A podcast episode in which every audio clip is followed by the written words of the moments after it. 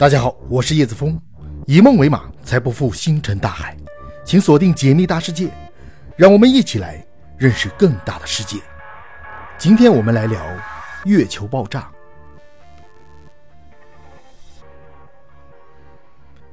一一七八年六月十八日，日落之后的约一个小时，月亮爆炸了。五个面带恐惧、充满敬畏的修道士，呆滞地看着英国东南部。坎特布雷修道院的上空，他们匆匆忙忙地告诉坎特布雷修道院的编年史专家盖尔瓦瑟，他们刚刚看到的一切。所有五名目瞪口呆的天空观察者都发誓，他们的叙述中没有任何的添加或伪造。一轮新月使得村庄的点点灯火显得微不足道。那天晚上，英国的天空上挂着一个苍白光亮的新月。修道士说。它看起来像星月的上角裂成了两半，从分裂的中间开始喷涌而出。不知道发生了什么可怕的宇宙爆炸，整个月球似乎在震动。与此同时，月球的下半部分扭曲了，它像一条受伤的蛇一样扭动着，此后才恢复了常态。盖尔瓦瑟这样写道：“五位修道士都发誓说，他们并没有撒谎，甚至没有夸大其词，没有其他人提到看到任何不寻常的现象。”按照他们的描述，爆炸后火焰随机地呈现出各种扭曲的形状，然后又恢复了正常。最后，整个月亮呈现出黑色的外观。大约一千年后，天文学家、行星科学家和历史学家仍然无法确切地解释坎特布雷修道士在1178年当晚所看到的一切。最有可能的解释是，他们看到了一个巨大的小行星撞击到月球的北半球。或者经历了壮观的视觉幻觉，一颗撞向月球的小行星可以解释修道士们在一一七八年看到的一切。碰撞将一股由撞击产生的熔岩喷射到太空，如此猛烈的撞击甚至可能使月球沿其极轴发生稍微的旋转，这样似乎更符合艾尔瓦瑟写下的描述。为了将残骸从星月的上角爆炸进入太空，小行星需要撞击月球北半球的接近假想线的位置。接近假想线，也就是面向地球和背对地球的分界线，那里只有机器人飞船曾经降落过。一九五九年，苏联月球三号飞船拍摄了这个位置的第一张照片，而这些照片可以看到这一位置上的巨大陨石坑。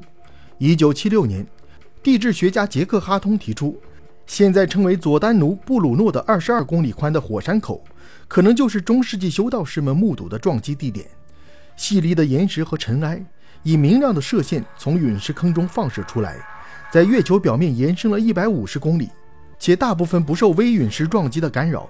这意味着佐丹奴布鲁诺可能是月球大型陨石坑中最年轻的，形成约八百四十二年。如果哈通是对的，那么在一一七八年，月球可能帮助地球和人类文明避免了一场灾难。一九七八年，也就是事件发生后的八百年，一项激光测距研究。测量了地球与月球表面各个点之间的距离，科学家们推测，在产生足以像佐丹奴布鲁诺这样的陨石坑的撞击之后，月球应该会有轻微缓慢的纵向摆动。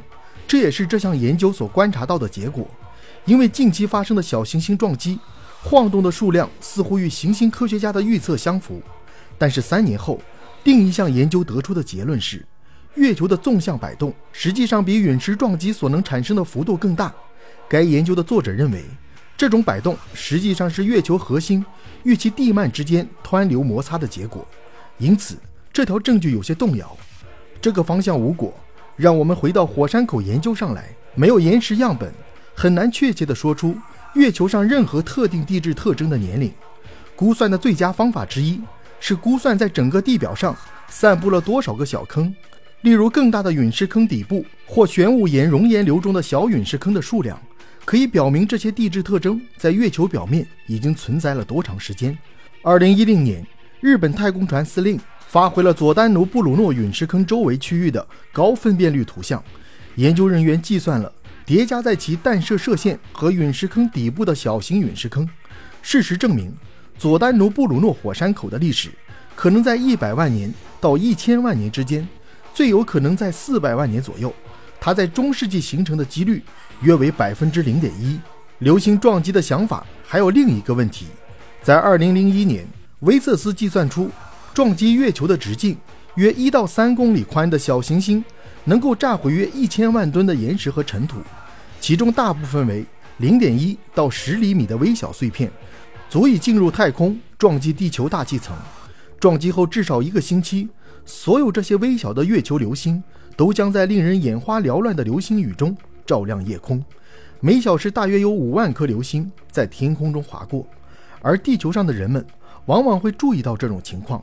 中东、欧洲、中国、韩国和日本的中世纪天文学家都保存了详细的观测记录，但是没有人提到1178年的夏天发生的一场巨大的流星雨。因此。他认为修道士实际上是在流经地球的高层大气时，沿着他们的视线，并在月球前方看到了一个较小的流星。他在2001年的新闻稿中说：“这是一个非常壮观的流星，它在地球大气层中起火飞溅。虽然整个西欧的观察者都很难错过日落之后流星撞击月球的现象，但仅在大约一或两平方公里的位置中，一颗在地球大气层中燃烧的流星。”似乎就位于月球的前方地面，维瑟斯说：“这可以解释为什么只有五个人被记录见过。”坎特布雷的修道士们非常幸运。没有证据，我们目前很难确切地说出坎特布雷修道士在1178年告诉埃尔瓦瑟的事情，但是他们显然经历了一场视觉盛宴。